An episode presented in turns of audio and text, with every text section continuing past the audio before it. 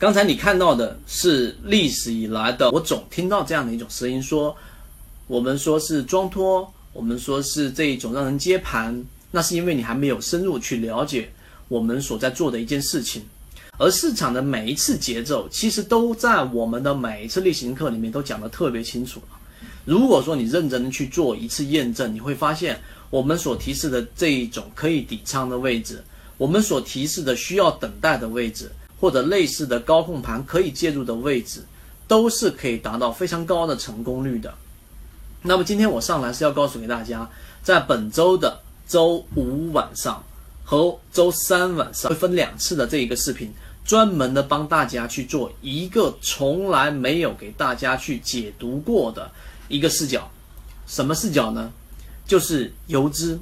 很多自营盘它最近。已经做了很多的建仓，但是可能很多人不知道怎么样去捕捉游资。为什么我们说要用捕捉游资呢？因为游资是很多的自营盘，它既不是很大的资金，又不是很小的资金，而他们呢又特别的去喜欢去做一些相对于真正的大资金来说的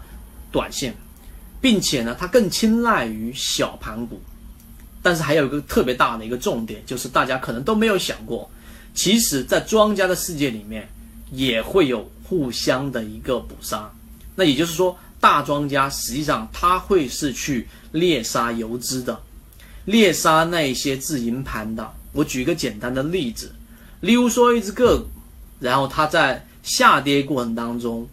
其实大的资金已经在不触及我们说的这一种席位密码公布的时候。例如说百分之七的振幅，例如说百分之二十的换手率，在不不做这种触及的情况之下，他已经建好了大部分的仓位，然后就吸引这些游资进来，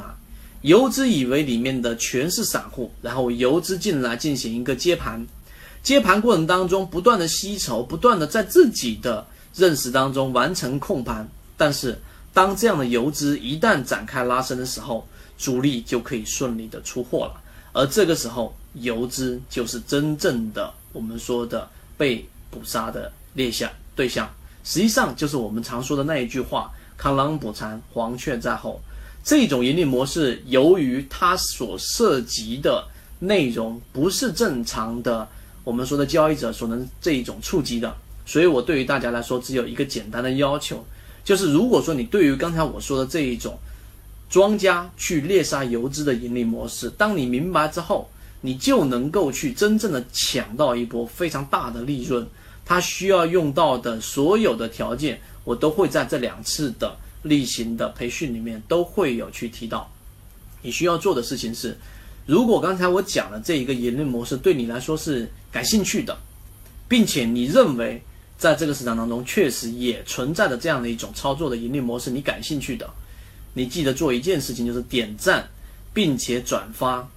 你完成这样的一个事情之后，我会在周三跟周五的晚上，会把所有已经点赞和转发过的人都可以获得到我说的这个盈利模式的详细的解析的一个视频。然后我们会拿时间出来讨论。但是我只想强调一个点：